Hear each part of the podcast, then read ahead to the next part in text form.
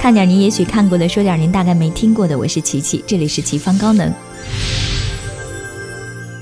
这次分享的是《神探夏洛克》第二季的开篇，那个女人。这次浮华 CP 坚不可摧的激情遭遇了有史以来的最大挑战，问题就出在那个不简单的女人身上。那么她究竟有着怎样的魔力，能够强势介入？咱们接着上回的扣来说，在莫里亚蒂打算结束夏洛克生命的千钧一发之际，电话响了。如果调了静音不设震动，结果会不会不同？从莫里亚蒂手舞足蹈的只言片语，我们不知所云。但是很明显，电话的内容足以让他放过浮华二人。之后的手部特写、销魂身影以及魅惑台词，不仅表明。刚刚打电话的是个女人，就连她的职业也交代得相当清楚。那么，来自白金汉宫方面施压，迫使夏洛克接手的案子，也就理所应当的跟丑闻有关了。有个政府高管的老哥就是这么不省心。某个位高权重的人物有些不雅照片，在一个叫艾琳·艾德勒的女人手上，但对方不敲诈、不勒索，就是单纯告知。可任谁也不希望自己的小辫子攥在别人手上，说不准什么时候就会引爆的炸弹，还是彻底解除的好。虽然只有艾琳的照片，听了一些描述，夏洛克却对这个素未谋面的女人人产生了兴趣。技术同类，就算远隔千山万水，也能嗅到相似的气味。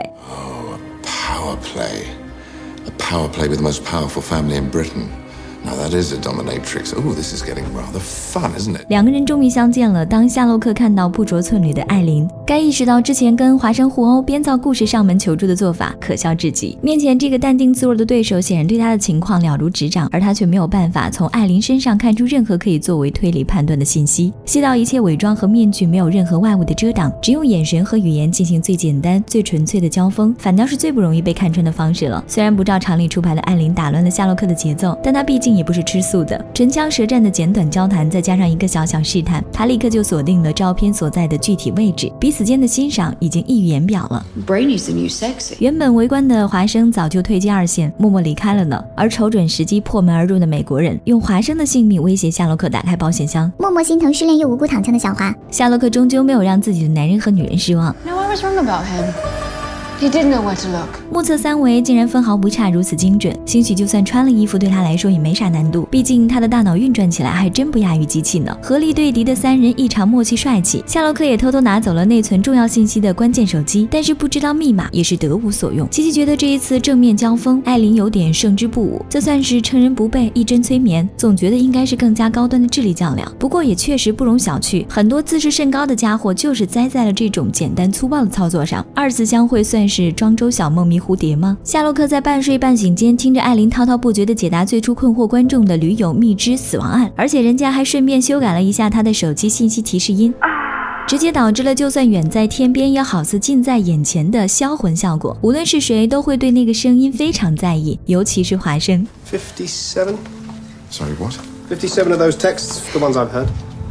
Thrilling that you've been counting. 圣诞节那天，夏洛克终于知道了那个小护士暗恋着的人是自己，凭借的居然还是推理，场面一度十分尴尬。看着局促难堪的小姐姐，琪琪心疼的不得了。幸好她及时抚慰了那颗受伤委屈的心，琪琪就知道她并非铁石心肠，只是不擅长表达情感，习惯用科学的分析来看待周遭的一切。也许是身边有华生这样的朋友，激发了他内心潜在的那份温柔。尽管夏洛克一直没有回复过艾琳的调情短信，但他也没有将提示音恢复原状，简直是在向每一个听到的人宣告着什么。这就是只属于两个人独特的恋爱模式吧。当他收到艾琳的圣诞礼物，发现是那个关键手机时，他就预感到情况。不妙，而在停尸房认尸之后，夏洛克的情绪更是一落千丈。艾琳当然没有死，他悄悄找了华生，想要拿回关键手机。体贴的华生却觉得他应该跟夏洛克见上一面，先去安抚他失魂落魄的悲催心情。这是一种什么精神？就算 CP 面临被拆的危险，也要努力助攻的无私奉献精神。At him, he never replies. Sherlock always replies to everything. He's Mr. Punchline. He will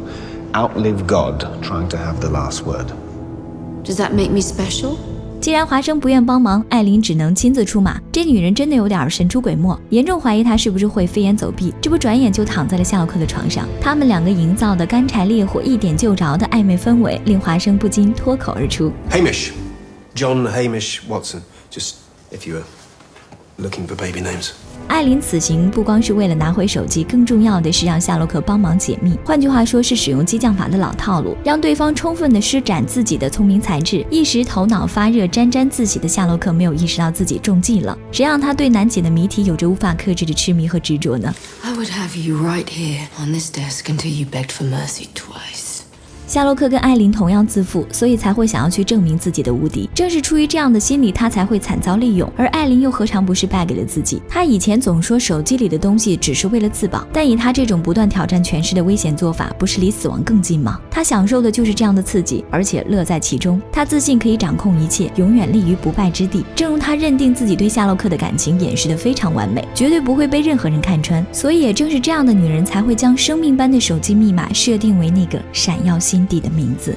对于他们这类人来说，稳妥安全向来不是心中所求。游戏越是惊险，越是好玩。爱情也是一样，只是艾琳输不起，一个不小心对他而言，很可能就意味着万劫不复。当然，夏洛克不会放任不管这个对他来说唯一特别的女人，就算当初是他亲手将其置于死地，他也同样可以带其逃出升天。夏洛克不是不喜欢艾琳，只是以他的个性，绝对不会轻易认输、甘拜下风。高手过招，斗智斗勇，局势的转变往往在须臾之间，不争一日之长短，不计一时之。输赢，笑到最后的人终究还是他。虽然他们注定只能相忘于江湖，但最后的结局还是异常暖心。而且如此般配合衬的两个人，就算不能够在一起，那些势均力敌的激烈碰撞，才华迸发的精彩交锋，足以让我们回味无穷。